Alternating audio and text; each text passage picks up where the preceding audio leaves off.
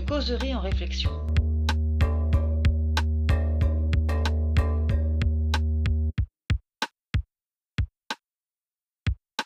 Dans la vie, on agit en fonction de différents paramètres, conscients et inconscients.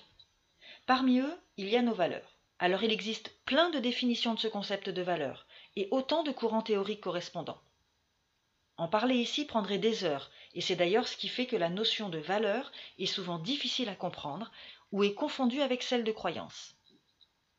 Personnellement, je dirais qu'une valeur, c'est une des briques qui participe à la construction de notre identité.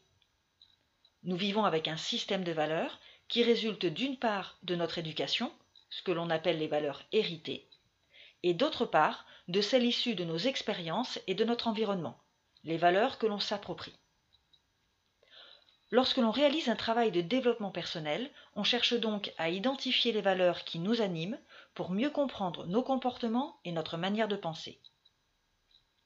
Pour déterminer une valeur, certains proposent de se poser trois questions. Qu'est-ce qui est important pour moi dans la vie ou dans cette situation? Qu'est-ce que ça m'apporte d'un point de vue abstrait? Est-ce que je peux vivre sans? Si la réponse à cette question est non, c'est que l'on est en présence d'une valeur.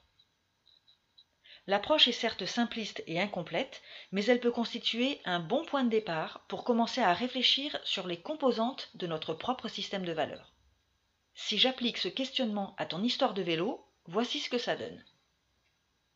Qu'est-ce qui est important pour toi dans tes déplacements? Tu l'as dit à propos de la marche à pied, c'est te mouvoir à ton rythme. Qu'est-ce que ça t'apporte? La liberté. Tu as d'ailleurs toi-même utilisé ce mot. Et est-ce que tu peux vivre sans liberté? Non, certainement. Donc dans ta besace, tu as la valeur liberté. À quoi ça te sert de savoir ça? Eh bien ça permet de comprendre pourquoi tu cherches à laisser ta voiture de côté. Au volant, dans les bouchons, tu ne te sens pas vraiment libre. D'autant plus que tu as connu d'autres moyens de déplacement plus en adéquation avec ton aspiration à l'autonomie.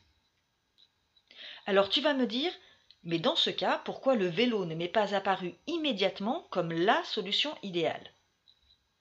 Eh bien parce que dans un premier temps, il est allé à l'encontre d'une autre de tes valeurs, la sécurité. Ton topo là sur la menace ressentie dans le métro ou les risques liés à la circulation sur les pistes cyclables le montrent bien. La sécurité, pour toi, c'est important. C'est lorsque tu as copié le comportement de la cycliste avertie, donc que tu as gagné en maîtrise, que tu as alors pu laisser une place à la griserie qui accompagne bien le sentiment de liberté. Ainsi, pour résumer, identifier ses valeurs, c'est un atout pour comprendre ce qui se joue dans sa vie. C'est aussi une excellente manière de mettre en lumière certains blocages. Tu sais, quand une valeur est bafouée, on stoppe tout. Ou alors c'est aussi la possibilité d'activer des leviers de motivation. Si tu veux savoir comment reconnaître tes valeurs, Annelise, je suis là. Si tu veux un argumentaire complet sur l'intérêt de la bicyclette en ville, moi qui fais la majorité de mes déplacements en vélo, je suis là.